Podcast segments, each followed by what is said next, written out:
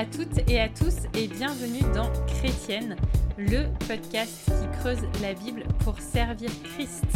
Je suis Aurélie Bricot et je suis ravie de vous accueillir en compagnie de ma fidèle co-animatrice Angie Velasquez Danton et de notre invitée spéciale Elisabeth Aubu avec euh, qui nous allons poursuivre notre conversation. Euh, qui, je sais que ça fait une semaine que vous êtes tenu en haleine euh, par rapport à, à, la discussion que nous avons commencé sur la dépression. Et ben voilà, l'instant est là. vous allez pouvoir enfin savoir tout ce qu'on s'est dit à ce sujet-là pour la suite. Ça va les filles? Oui, ça va bien, merci. Yes. Alors, on, voulait euh, axer euh, notre discussion aujourd'hui après le, euh, tous les échanges qu'on a pu avoir grâce au témoignage d'Elisabeth. Si vous n'avez pas suivi cela, remontez le temps et allez écouter le premier podcast qu'on a enregistré où Elisabeth nous partage son parcours, sa traversée du désert de ces derniers mois. Et donc aujourd'hui, on va discuter un petit peu de comment vivre ça en Église, comment accompagner des personnes euh, qui, euh, qui, traversent euh, ces difficultés-là, comment être un soutien, un encouragement, comment est-ce qu'on peut prier aussi pour ces personnes-là. Bref, moult questions que nous allons aborder. Ce qui est particulier, c'est que la dépression est peut-être une épreuve qui se distingue des autres dans le sens où elle se déroule dans le temps.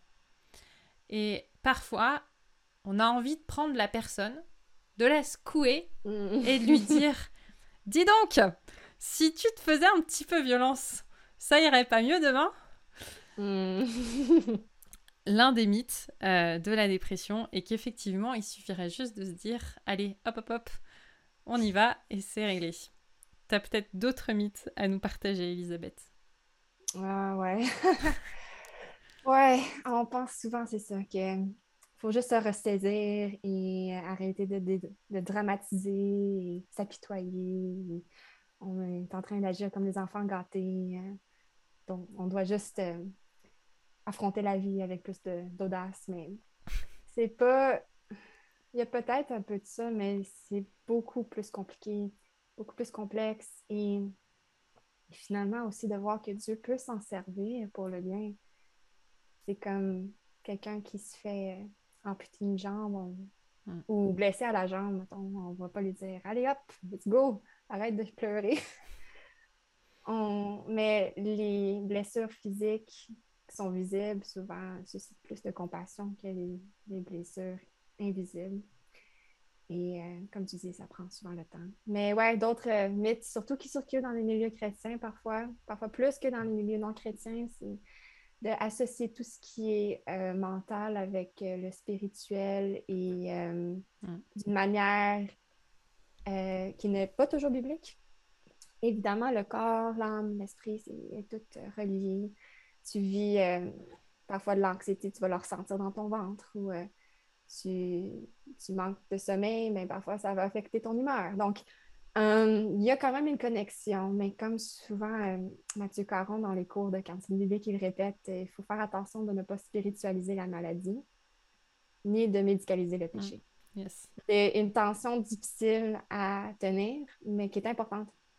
Mm. Et donc, euh, parfois, quand on voit la dépression et le découragement et les déserts spirituels, comme juste un manque de foi ou une immaturité spirituelle.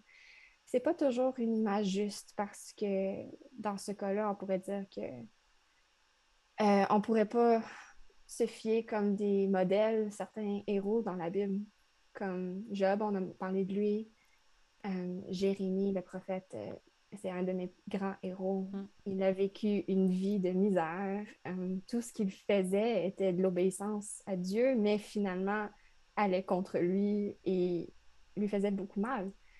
Maintenant, Dieu a quand même amené beaucoup de bien dans tout ça, mais c'était une vie qu'on n'utiliserait pas souvent comme un exemple de c'est quoi vivre avec la foi forte, mais c'était sa persévérance, c'était le fait qu'il se tournait à Dieu dans sa douleur. Mm. Euh, euh, juste le roi David, un tiers des psaumes sont du type de lamentation euh, pourraient avoir plusieurs types de lamentation, mais ont une couleur de lamentation. Pourquoi? Pourquoi Dieu choisit d'inclure autant dans sa parole des exemples de, de gens qui vivaient l'angoisse et une épreuve, une souffrance mentale? Il y a même notre propre sauveur Jésus dans le jardin de Gethsemane euh, qui vivait une angoisse intense. Est-ce qu'il manquait de maturité spirituelle? Est-ce qu'il manquait de foi? Est-ce qu'il était euh, un, mauvais exemple? Au contraire. Donc, euh, il faut se rappeler que c'est ça, la, la dépression n'est pas nécessairement un signe de manque de maturité ou manque de foi. Il y a un côté physiologique à la dépression. Par contre, la tentation à désespérer et à perdre tout espoir, la tentation de se rebeller contre Dieu et être fâché contre lui en colère et amer et de nourrir cette amertume la tentation de juste s'installer dans une, une détresse, une tristesse éternellement, elle est là, la tentation. Il faut la résister. Mais de vivre des émotions difficiles n'est pas nécessairement euh, anti-biblique. Mm. Jésus, l'homme parfait, en a vécu beaucoup. Mm. Il les a vécus parfaitement. Nous, nous devons apprendre à gérer nos émotions de manière euh, qui leur ressemble, mais euh, il y a une place quand même. Et de réaliser que la joie n'est pas une émotion plus sainte que le deuil. Euh, il y a une place pour les deux dans l'histoire de la rédemption de Dieu. Et sans le deuil, la joie n'a pas tout son sens. Et sans la joie, ni le deuil. Donc, il faut, euh, faut ce juste équilibre. Et si on se rappelle, même au-delà de la Bible, les héros qui ont vécu des épreuves difficiles, il y en a tellement dans l'histoire de l'Église aussi, certains de grands modèles, que nous admirons, par exemple, Charles Spurgeon, il était connu pour vivre la dépression chronique et qui le tourmentait. Et il avait envie souvent quitter ce monde. Euh, il y a un autre, William Cooper, qui m'inspire tellement. Euh, à l'époque, il n'avait pas la, grâce d'avoir des médicaments pour les aider, mais il a persévéré par la foi. Donc, encore une fois, il faut faire attention de ne pas spiritualiser la maladie, ni médicaliser le péché. Hmm. C'est de comprendre qu'il y a vraiment un débalancement chimique dans le cerveau et que ça prend euh, une guérison pour se replacer. J'ai bien aimé la manière dont tu soulignes que Dieu nous a donné la grâce d'avoir des médicaments. Mm. Parce que l'un des mythes aussi qui circule, c'est que mm. un chrétien, ça prend pas de médicaments. Mm-hmm. Alors, bon, déjà, la dépression, ça touche que les femmes. Bon, ça aussi, on pourrait en parler. mais euh, que euh, les chrétiens ne prennent pas de médicaments. Et, et souvent, alors, dans le cas de la dépression, mais ça marche aussi avec plein d'autres trucs. Euh, on, va prier, puis on va pas prendre de médicaments. Et mm. puis la maladie va partir. Et si la maladie, elle part pas, c'est soit qu'on n'a pas assez bien prié, euh, soit qu'on n'a pas assez prié, soit qu'on a un péché. Enfin bon, bref, tous les amis de Job se, ressuscitent à ce mm-hmm. moment-là. Mm-hmm. Euh, mais Dieu nous a aussi donné des médecins et Dieu nous, donne aussi des médicaments. Et même si on ne fonde pas tous nos espoirs dans la prise des médicaments, bien sûr que notre foi demeure en, en Dieu, il y a quand même un, avancement significatif quand on commence à prendre des médicaments et notamment euh, dans le cadre de la dépression. Merci d'avoir souligné ça. Qu'est-ce que tu dirais à euh, une, une, une sœur qui veut pas prendre de médicaments? Ouais, c'est, je comprends. Je comprends parce qu'il y a comme Il y a un drôle de sentiment quand ça revient avec le mental, justement, le spirituel. Est-ce que souvent, justement, la dépression va être accompagnée d'un découragement ou d'un doute? Donc, on croirait que la solution doit être euh, la foi seulement. Et de comprendre que oui, c'est une grâce que Dieu nous a donnée d'avoir des médecins, des médicaments qui peuvent nous accompagner dans ce monde brisé. Ça ne vient pas tout régler. Le problème doit quand même être adressé de manière spirituelle, mais vient nous donner un coup de main. Euh, c'est ça, comme je disais dans l'autre épisode, on, on utiliserait rarement cet argument-là pour quelqu'un qui fait du diabète ou euh, quelqu'un qui euh, a d'autres problèmes de santé.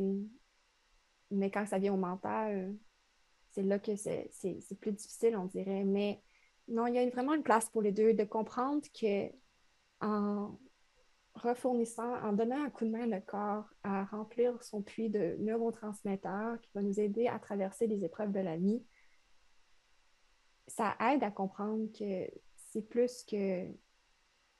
C'est pas de la magie, c'est vraiment physiologique. Et oui, on est tous dans des corps différents. Il y en a qui ont une endurance plus grande que d'autres. Un exemple, c'est que je, me souviens, je disais à mon père au début, avant que j'ai décidé d'aller consulter, je disais, ouais, mais on dirait que je survis, tu sais, ça va, je suis comme capable. Oui, les épreuves sont difficiles, puis je suis sensible à ça plus que peut-être la majorité, mais j'arrive à surmonter quand même. Puis il m'expliquait qu'il y a des gens qui c'est comme s'ils naissent avec l'eau de la vie qui arrive à leur cou, d'autres qu'elle arrive à leur taille, et d'autres c'est au-dessus de leur tête. Mais on est né dans un monde brisé, avec des corps brisés, qu'il y en a que, OK, c'est juste à la tête, mais ils arrivent à surmonter. Il y a des vagues, mais ça va. Mais d'autres, quand ça arrive à leur cou, comme moi, peut-être, euh, j'arrive à nager, mais c'est très difficile à chaque vague. Et parfois, je m'étouffe un peu. Et il faut que je me reforce énormément pour remonter et respirer.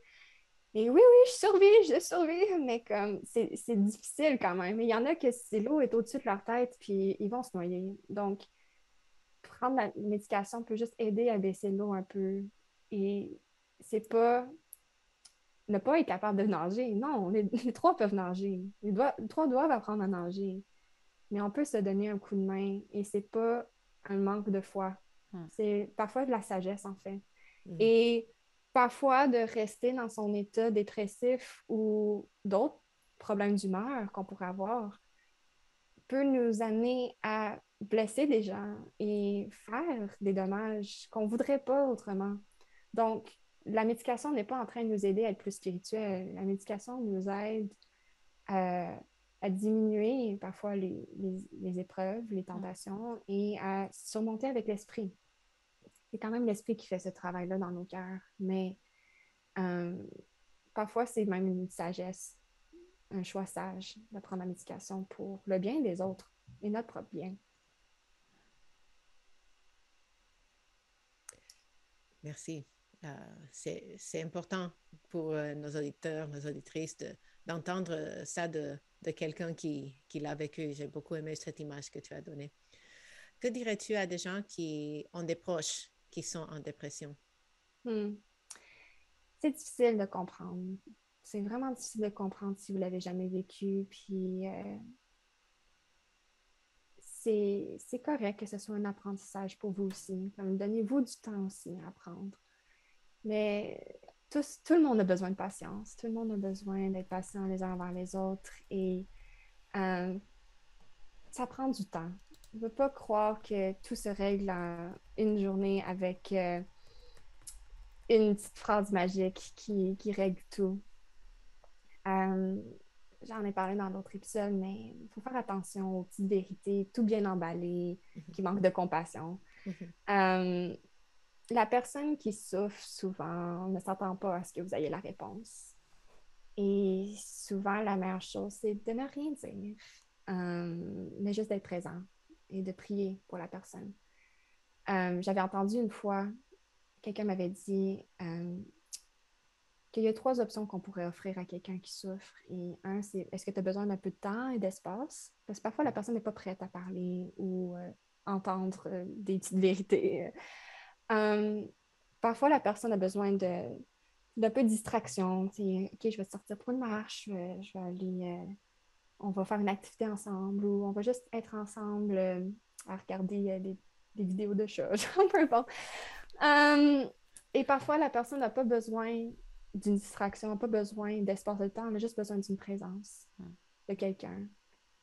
Parfois le toucher. Ça peut vraiment faire une différence. Donc, ne nous gênons pas de demander à la personne ce qu'elle a besoin. Hmm. As-tu besoin d'espace et de temps en ce moment ou une distraction ou juste ma présence? Puis si la personne dit qu'elle a besoin d'espace et de temps, ne l'abandonnez pas quand même, restez dans sa vie, mais respectez ses besoins quand même. Et euh, prenez pas pour acquis que vous savez exactement ce qu'elle a besoin. Mais les vérités comme Ah, Dieu, euh, toute chose concourt au bien de ceux qui aiment Dieu, ou c'est c'est probablement mieux que tu sois pas avec lui, ou comme Ah, euh, tu vas voir, il va y avoir d'autres personnes.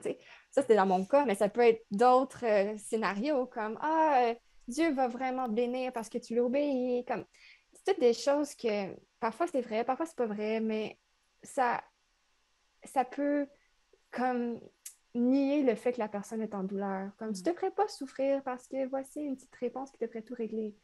Non, la personne souffre, puis on nous dit dans la Bible qu'on doit pleurer avec ceux qui pleurent. Et de ne pas lui dire non, tes larmes sont illégitimes, voici mm. pourquoi. Mm. Euh, mais plutôt de dire je comprends pas ce que tu vis, mais j'ai de la peine pour toi et je veux être avec toi, je vais pas te laisser, je t'aime quand même, même quand tu comprends pas pourquoi tu vis tout ça et tu te sens mal parce que tu es déprimé. Je veux quand même être là avec toi et je veux prier pour toi. Je veux t'amener à la personne qui peut t'aider. Moi, je peux, je peux pas t'aider, malheureusement. Puis pas prendre sur soi-même un fardeau, il faut que je vienne te sauver. Non. Mais je peux t'amener à la personne qui peut. J'ai un contact avec lui. C'est Dieu qui peut, peut te soutenir. Puis parfois, la personne en dépression n'a même pas l'énergie de prier. Elle hmm. n'a pas les paroles.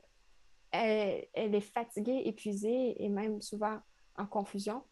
C'est ce que moi j'ai vécu. Et d'avoir quelqu'un s'asseoir avec moi et prier à haute voix pour moi. Pas juste me dire, ah oh, ouais, je vais prier pour toi. Non, prie avec moi là, là. J'en ai besoin. J'ai pas besoin de ton aide, j'ai besoin de l'aide de Dieu. Et donc, amène-moi à lui, s'il te plaît. Hmm. Et et parler pour moi, ça fait une différence énorme. C'est les meilleures paroles que j'ai jamais entendues, en fait, de consolation. C'était les prières des gens pour moi. Hum, puis j'ai aussi une amie, quand on parlait de distraction tantôt, j'ai une amie qui a été vraiment, euh, vraiment encourageante pour moi. Elle m'a dit, tu sais, je vais juste faire des sorties avec toi de temps en temps. Je vais, je vais t'amener au resto, je vais t'amener euh, des petites sorties de filles parce que je sais c'est quoi euh, être, seule, puis euh, et je, veux pas que tu te sentes abandonnée, puis à m'amener des fleurs. Et c'est des, petits, des petites attentions parfois qui font mm. beaucoup plus de bien que c'est ça, une parole magique. Est-ce que tu aurais euh, un mot d'encouragement pour euh, peut-être euh, qu'il y a des personnes qui nous écoutent qui sont qui se reconnaissent dans ce que tu dans ce que tu partages? Un mot d'encouragement que tu, aimerais leur laisser et peut-être des, lectures mm-hmm.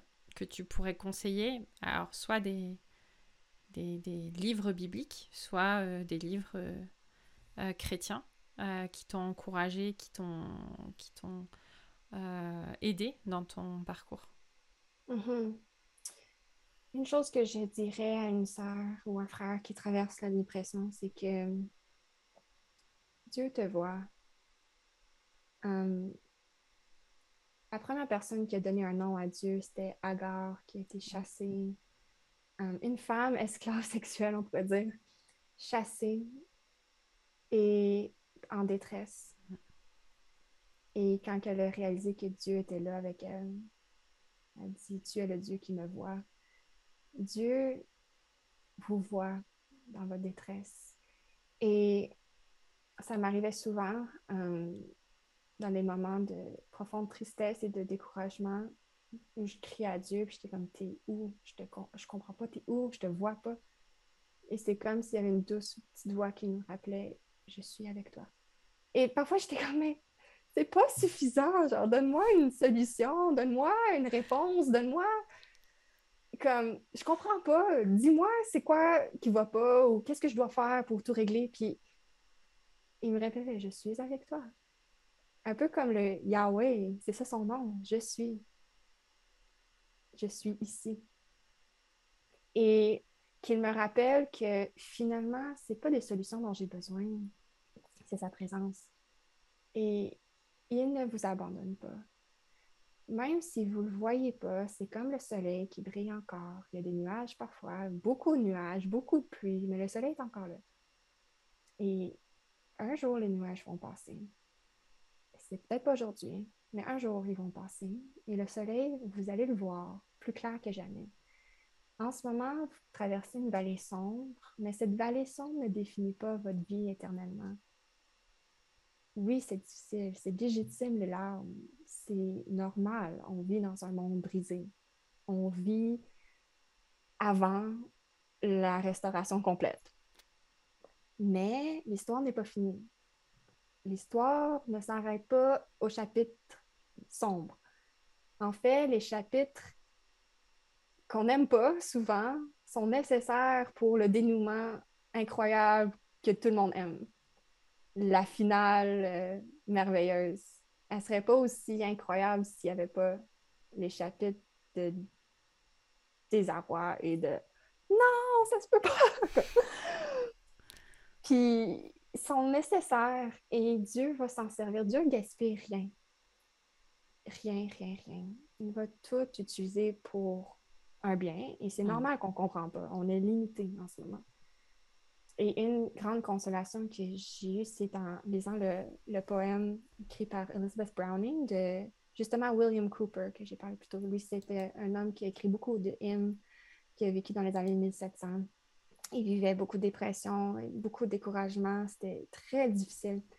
Et elle a écrit un poème concernant euh, sa tombe où elle décrivait sa vie un peu. il y a un, une partie de son poème où elle dit elle compare à un enfant qui fait de la fièvre. Comme à l'époque, euh, il n'y avait pas des médicaments comme nous avons. Un enfant qui fait de la fièvre souvent hallucinait ou ne comprenait pas ce qui se passait et en panique pendant plusieurs jours. Et qui crie Maman, maman, t'es où, t'es où, t'es où? Jusqu'à ce qu'il, quand la fièvre passe, réalise que sa mère, c'était elle qui le tenait tout le long, qui le soignait, qui euh, le nourrissait, qui le qui veillait sur lui jour et nuit pendant tout le temps de la fièvre, mais il ne le voyait pas. Et ça m'a vraiment touchée parce que c'est comme ça, je me sens souvent, Dieu, je ne te vois pas, mais il est là. Et donc, c'est ce que je voudrais encourager les gens qui traversent euh, des épreuves, des deuils et euh, la dépression, l'angoisse, c'est que même si vous ne voyez pas Dieu, il est là.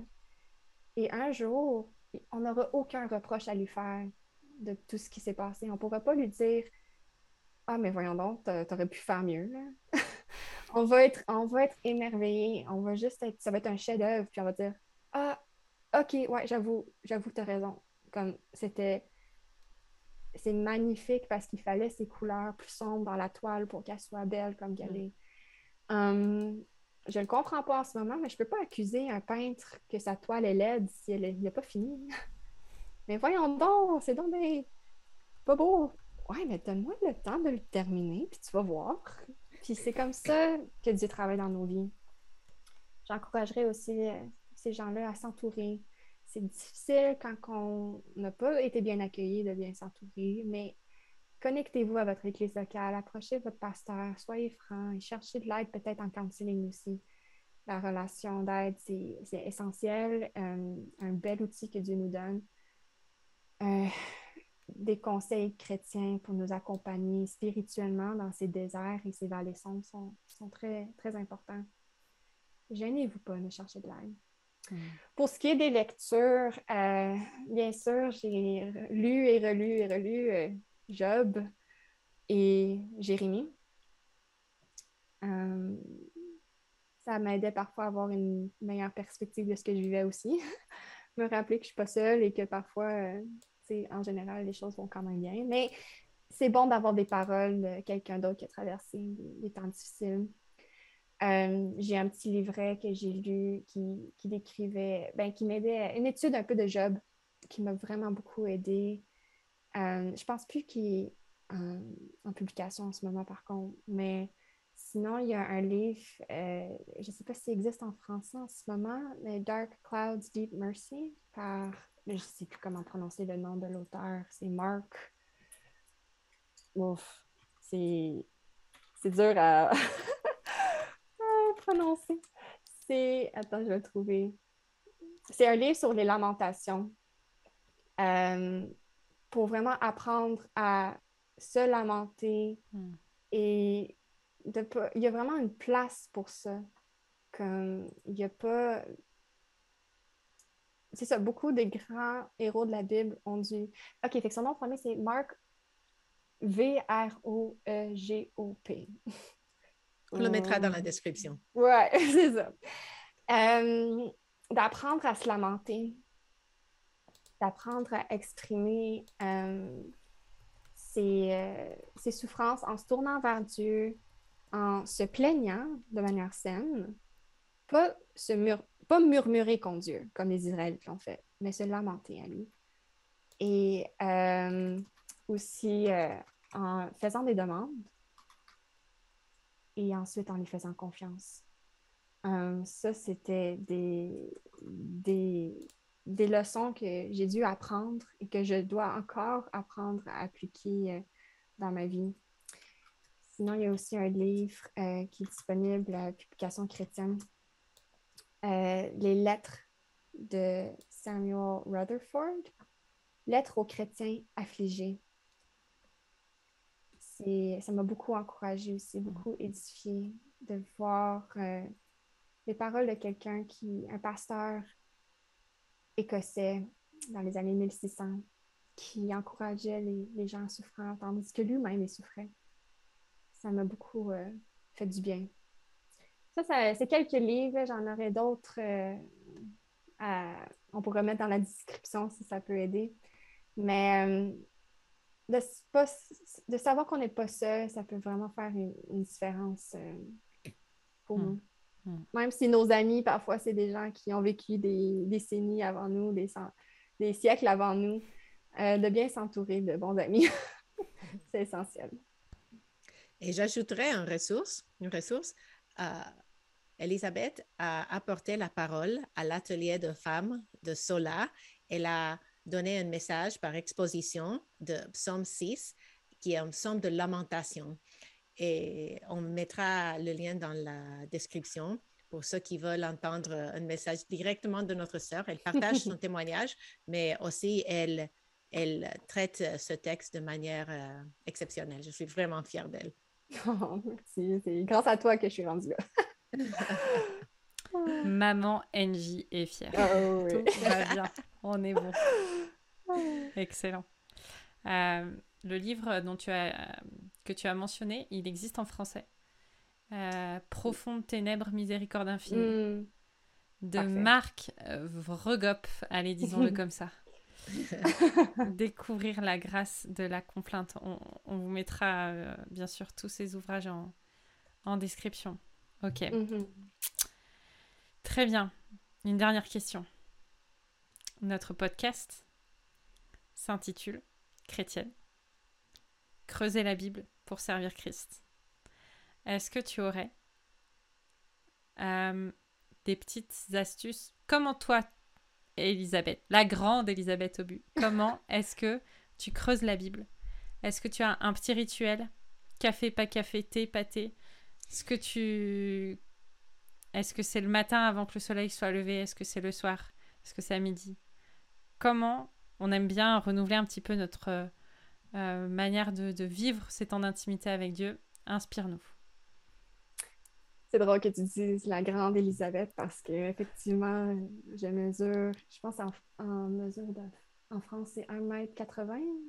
Ah! Donc, euh, ouais, 6 pieds. Donc, euh, je suis effectivement très grande. Mon temps avec Dieu, dans sa parole. J'ai eu plusieurs cycles dans ma vie de différentes routines pour prioriser mon temps avec lui. Et parfois, je me sentais mal que j'avais pas une routine qui durait euh, plusieurs années. Mais je me suis, je me donne la liberté maintenant de, m'adapter. C'est comme quand tu es en couple avec quelqu'un, tu, il y a toutes sortes de façons de connecter avec la personne. C'est pas obligé d'être toujours euh, le même café, le même, euh, la même heure, au même endroit. Donc, je me donne la liberté, je pense que Dieu me donne la liberté de, de le rencontrer de différentes façons. Euh, mais toujours dans sa parole, bien sûr, et par l'aide de son esprit, par la communauté. Euh, au cours de ma dépression, ça arrivait souvent que c'était euh, le soir avant de me coucher. J'avais sur ma table de chevet ma Bible. Et de m'asseoir et de lire et relire et relire les paroles de, de lamentation, mais de consolation aussi, les promesses de Jésus. Euh, j'aimais beaucoup pour vraiment me les approprier, pour prêcher à mon âme. J'aimais beaucoup parfois retranscrire vraiment mot par mot euh, des passages, parfois des chapitres en entier. Euh, je me souviens, j'avais lu, j'avais été en retraite de jeûne et prière avec une amie en chalet. un des pires moments justement, de, ma peine d'amour. Puis euh, j'ai décidé que pendant ces deux jours-là, j'allais lire le livre euh, du prophète Jérémie au complet. Finalement, je n'ai pas réussi à le finir au complet, mais presque. Et j'ai juste passé une partie de la journée à juste euh, retranscrire les versets qui me touchaient, puis et ensuite les reformuler en prière à Dieu. Mm. Et ensuite continuer, puis me reposer mes questions, puis me dire, OK, ça, là, c'est comme ça que je me sens. Là. tu vois? Ou comme, OK, tu as, agi envers lui comme ça, mais tu peux-tu le faire dans ma vie aussi? J'ai soif de toi, j'ai envie de toi. Donc, de, prier par la parole, c'est ce qui m'a beaucoup aidé. Parfois, je n'avais pas même l'énergie euh, mentale pour lire. Et je me sentais mal, donc souvent j'écoutais. Mm-hmm. J'écoutais la Bible audio. Ou parfois, c'était un verset par jour. Mm. Euh, c'est tout ce que je pouvais prendre ou des amis qui m'envoyaient des versets. Euh, ça me faisait du bien. Mm. Parfois, c'est en encourageant d'autres personnes que je pouvais m'encourager. Fait qu'en m'engageant avec une autre personne qui avait de la difficulté à lire sa Bible, puis dire, OK, mais on va s'écrire à tous les jours ce qu'on a lu, puis s'envoyer le verset qui nous touche. Ça m'aidait à ne pas être seule, puis de voir mon temps avec Dieu, mais aussi de le partager avec quelqu'un d'autre. Parfois, d'accompagner d'autres personnes qui vivaient justement de la dépression, puis dire, OK, on va lire un Pierre ensemble. Je parle beaucoup de la souffrance. Puis on va, on va s'appeler, on va faire juste un chapitre par semaine. Fait que on va pas rendre ça compliqué, trop lourd. On va se donner du temps. Mais on le lit. Puis si on le lit une fois, on peut le relire deux fois, trois fois, peu importe comment. Mais au moins, on le lit. Puis on s'appelle une fois par semaine pour se partager ce qu'on est, ce qui nous a touché, puis se prier l'une pour l'autre. Fait que ça, c'est des choses qui m'ont beaucoup aidé dernièrement. Euh, j'ai malheureusement pas une routine fixe et rigide c'est comme ça que je fonctionne souvent dans la vie. Mais, euh, mais quand même, de trouver le temps, puis le temps seul avec Dieu, parfois les marches de prière euh, avec ma Bible, puis aller dans un endroit tranquille, avec une vue sur la ville, parfois ça m'aide. Euh, donc voilà quelques idées, quelques façons de s'y prendre. Super. Merci beaucoup de nous avoir partagé euh, tout ça. Que le Seigneur te bénisse et t'accompagne particulièrement euh, dans la suite de ton chemin. N'hésitez pas à commenter ce podcast, à envoyer des petits messages sympatoches à Elisabeth. N'hésitez pas à liker, partager ce podcast si vous pensez qu'il peut être un encouragement. Euh, pour quelqu'un euh, que vous avez à cœur. Euh, on vous redit que vous pouvez nous écrire à chrétienne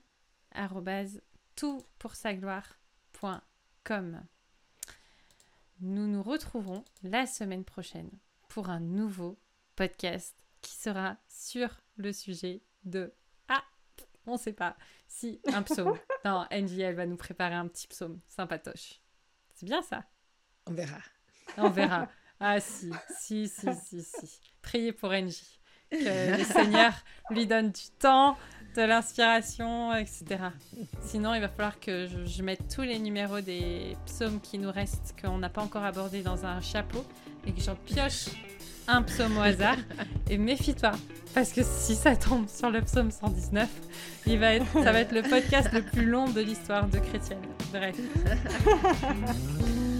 En tout cas, euh, voilà, toujours un plaisir d'être en compagnie euh, de Québécoises euh, incroyables. Merci beaucoup et à bientôt.